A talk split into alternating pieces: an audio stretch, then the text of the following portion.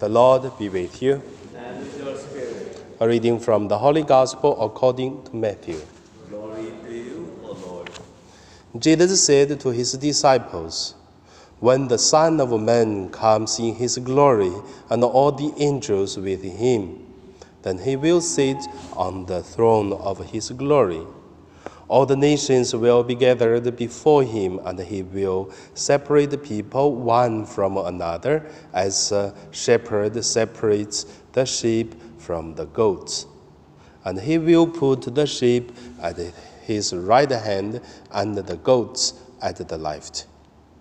Then the king will say to those at the right hand, Come, you that are blessed by my Father, inherit the kingdom prepared for you from the foundation of the world. For I was hungry, and you gave me food. I was thirsty, and you gave me something to drink. I was a stranger, and you welcomed me. I was naked, and you gave me clothing. I was sick, and you took care of me. I was in prison, and you visited me. Then the righteous will answer him, Lord, when was it that we saw you hungry and gave you food, or thirsty and gave you something to drink? And when was it that we saw you a stranger and welcomed you, or naked and gave you clothing? And when was it that we saw you sick or in prison and visit you? And the king will answer them, Truly I tell you, just as you did it to one of the least of these brothers and sisters of mine, you did it to me. Then he will say to those at, at his left hand, You that are accursed, depart from me into the eternal fire, prepared for the devil and his angels. For I was hungry, and you gave me no food. I was thirsty, and you gave me nothing to drink. I was a stranger, and you did not welcome me, naked, and you did not give me clothing, sick and in prison, you did not visit me. Then they also will answer, Lord, when was it that we saw you hungry or thirsty or a stranger or naked or sick or in prison and did not take care of you? Then he will answer them, Truly I tell you, just as you did not do it to one of the least of these, you did not do it to me. And these will go away into eternal punishment, but the righteous into eternal life. The Gospel of the Lord. Praise you, Lord Jesus Christ. So today my meditation name is uh, Judgment and uh, Eternal Life and Eternal Punishment. The first, let us look at uh, the judgment. Our Catholic Church, it is a religion talk about love, talk about forgiveness, talk about uh, uh, everyone are son and daughter of God. So, but many people ignored one thing. The important thing is all the love should base on justice. No justice, all this love become a problem. Because justice, you did something wrong, but I still love you. That is true love. So, if there's no justice, no the judgment, all this love become less meaning or meaningless. That is why many people only remember that how did Jesus teaching about uh, love, forgiveness, these things, but uh, it seems many people ignored today's the gospel on purpose. So, how about the judgment? I believe judgment make our love more perfect. So I believe that is the key point for open the store of love of the Trinity God. So that is the first point. The second point, let us look at uh, what will be happened on the judgment day. So, for whatever the Catholic or Christian churches, all we believe one thing. The same thing is there is a judgment day. So, the difference, I mean, the difference is very interesting.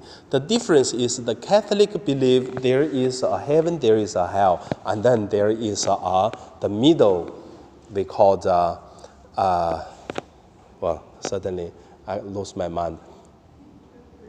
Uh, uh, purgatory, yeah, purgatory. So the Catholic, we believe in the middle we have a purgatory, but the Christian church, they don't. They said there is a judgment day of God. After that, or you go to heaven, or you go to hell. That's it. But whatever I want to say, the Catholic way gave us a mercy, which is still have something in middle. You're not good, not that good. At least uh, you're not that bad. You're not that bad, and at least you can be keep the hope that there is a salvation. The purgatory, I would say, whatever there is or not, but I would like to have one like that is good for us. Then we go deeper to look at the purgatory or the heaven and the hell. How do we face the judgment? Then we will see. So I remember our family, it is uh, five, seven generations of the Catholic. That is why since the childhood, my grandpa used to telling us a lot of stories. But one of the most favorite story, it is today's the gospel.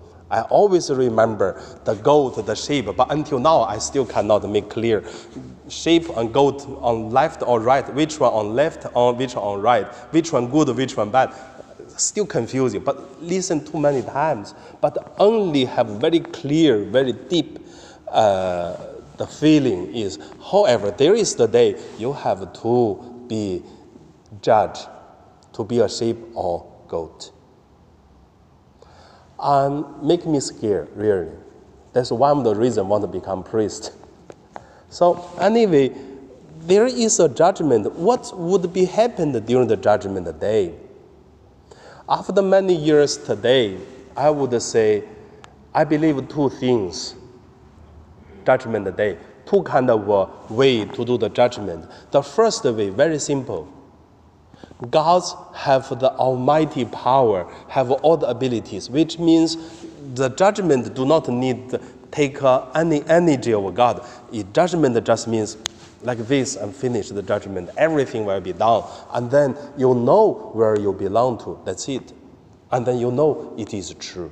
No, like the court in Hong Kong, there's no defense. There's no some people help you to say this because you know already. God know already. So that's one way.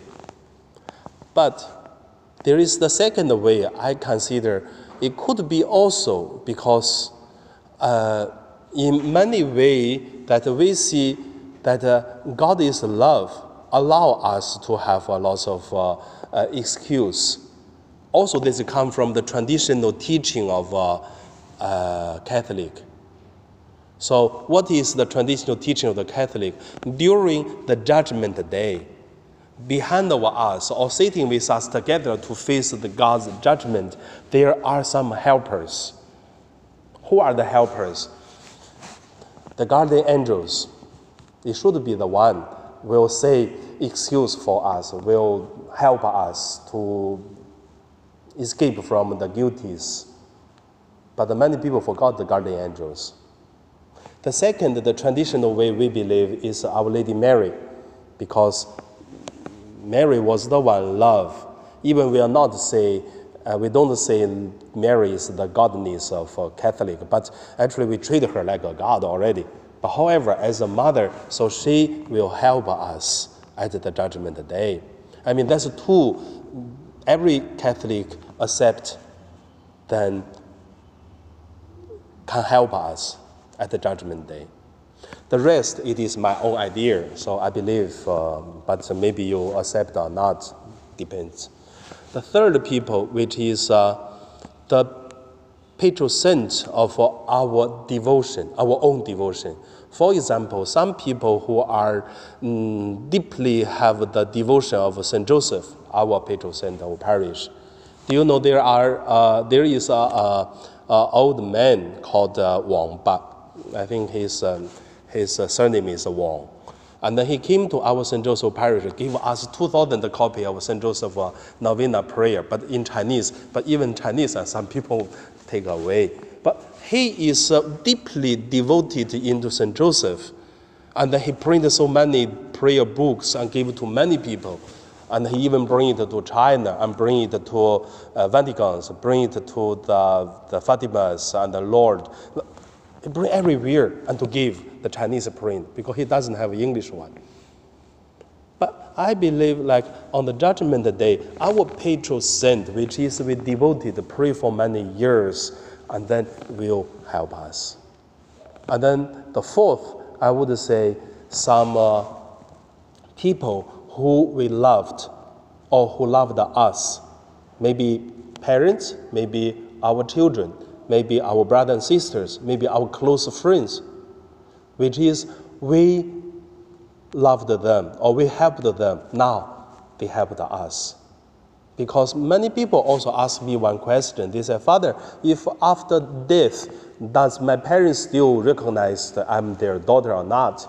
And some people ask, uh, how about uh, after death and then in heaven, my husband or my wife still recognize me, wife or husband? then we should look at the Bible to see Jesus said, In heaven, there is no marry, there is no in marry. So that means people do not get married anymore. But when we do a marriage celebration, what do we say? We say uh, the people grow up and then to be independent and then become one. They are not two, but one flesh. Because God joined, people cannot, uh, must not be separate. So mean people who married, God bring them together. And in heaven, God cannot say, no, I never do that. So I believe, I mean, that's my belief. That the church didn't uh, have any teaching on that. But what I believe is God joined, God would not uh, deny what he did. So there is still the relationship but we do not need to marry anymore. But we still remember, we still appreciate, we still have this uh, special. Uh, I mean, we have been living for many years, and then we still have the thankful heart. Then these people will pray for us, and then on the judgment day. The last, it is uh, many people, we help them. Like uh, we pray for the souls in the purgatory. We pray for the people who repent from the sins, or we pray for some people who need help. And then during the life live in this world, people appreciate. But after death, what is the most important thing? Eternal life.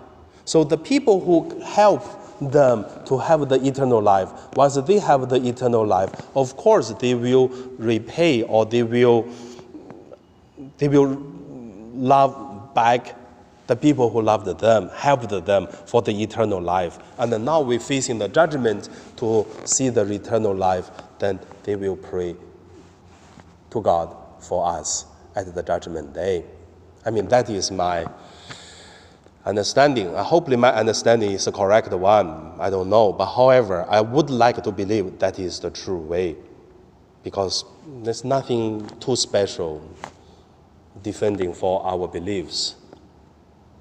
So, under my sharing, I just want to say one thing, which is judgment, the judgment day. For some people who do wrong thing all the time, it is horrible. But the judgment day, for the people who love, love God, love people, and that is a celebration day, we should rejoice. Like uh, many saints, many stories about the saint. Well, at the death of the saint, and then the angels, Our Lady, and Saint Joseph come to welcome the person to go to heaven. We read many stories, don't we? So for the death or the judgment day, it is a, a, a joyful day. So for the people said, now you see, God put uh, the wheat and the weeds together. Now the weeds will cut it, put in the inquenchable fire, and then the wheat it will put in the barn of the master. And now is the time. I know there is justice. I know God loves me. So I believe that is the judgment day's feelings. So now I know my sharing just want one question. How do you feel about your judgment day? Feel comfortable or uncomfortable? Joyful or scared? Lenten season is the time we think about. And now we pray.